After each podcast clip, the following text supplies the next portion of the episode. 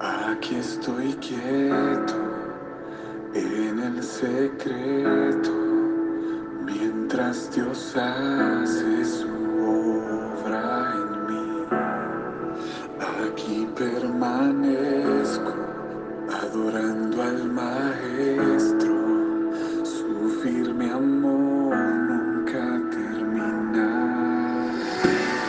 La palabra para hoy es ley ética. La Biblia en el capítulo 4 del libro de Génesis nos muestra la historia de Caín y Abel, ambos nacidos del mismo padre y la misma madre, que crecieron juntos pero que tenían diferentes caracteres, diferentes creencias y hasta sus preferencias iban por distintos caminos. También vemos que Abel tenía un corazón tierno, sensible, entregado y compasivo. Como contrapartida estaba Caín, quien era celoso, interesado y resentido. El texto señala que Abel era pastor de ovejas mientras que Caín cultivaba la tierra. Y en cierta ocasión ambos ofrecieron ofrendas a Dios. Se nos dice que a Dios le agradó la ofrenda de Abel, ya que éste ponía en la misma su devoción hacia el Señor, mientras que le desagradó la ofrenda de Caín. Aquí parece que Dios actúa caprichosamente, pero no es así.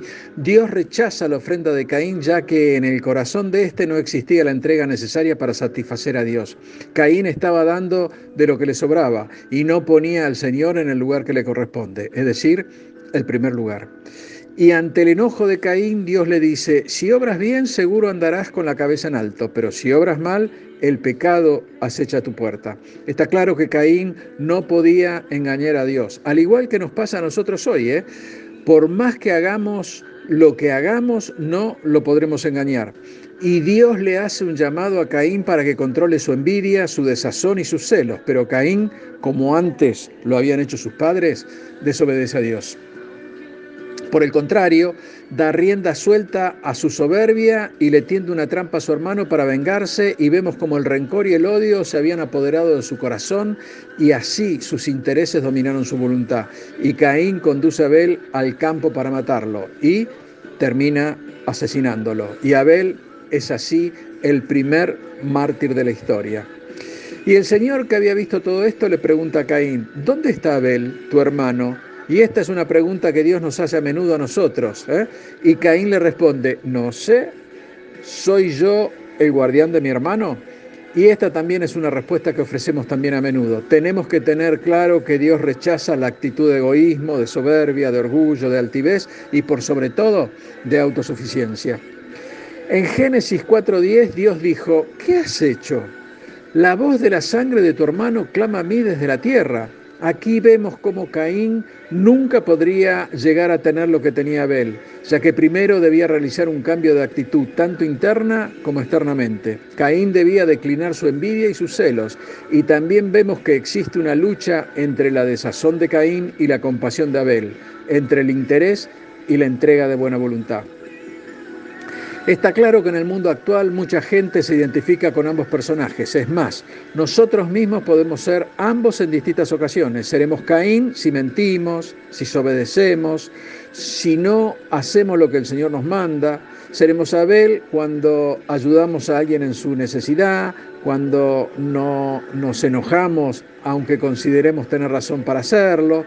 Es importante reconocer que el mundo necesita más personas que se identifiquen con el espíritu de Abel, ya que cuando lo hacemos habrá un sentimiento de satisfacción, de paz y tranquilidad en nosotros. Esta historia, la del primer homicidio que ocurre a pesar de las advertencias que Dios le hace a Caín sobre que su voluntad podía dominar esos instintos de violencia, y en el versículo 9 Dios interroga a Caín, ¿dónde está tu hermano Abel? Y este responde, no lo sé, ¿acaso soy guardián de mi hermano? Aquí la doctora Christine Ayes señala que pese a la ironía que pretende imponer Caín, la respuesta a esta pregunta es afirmativa y va un poco más allá, ya que todos somos guardianes de nuestros hermanos, los demás seres humanos. Y es por eso que la gran mayoría de los estudiosos bíblicos concuerdan en señalar el mensaje implícito en este relato. Y el mismo es, cada vez que se mata a un ser humano, se comete un fratricidio. Caín es castigado por este hecho. Eso está en Génesis 4:11. Ahora pues, maldito seas tú de la tierra que abrió su boca para recibir de tu mano la sangre de tu hermano. Y uno podría preguntarse, pero se supone que si alguien es culpable debe demostrarse que ha violado alguna ley, alguna norma, y Caín bien podría aducir que hasta ese momento Dios no había dictado ley alguna. Nosotros sabemos muy bien que esto pasaría luego del diluvio. Dado este castigo, podemos deducir que la Biblia supone la existencia de una ley básica y primordial, previa a cualquier otra, y esta es una ley ética que rige desde la creación y a través de esta se define que la vida humana es sagrada. Por lo tanto, es por esta ley que Caín es culpable. El Salmo 82, 3 y 5 nos dice, Defended al débil y al huérfano, haced justicia al afligido y al menesteroso, librad al afligido y al necesitado, libradlo de mano de los impíos. Ellos, los impíos, no saben, no entienden, andan en tinieblas, tiemblan todos los cimientos de la tierra.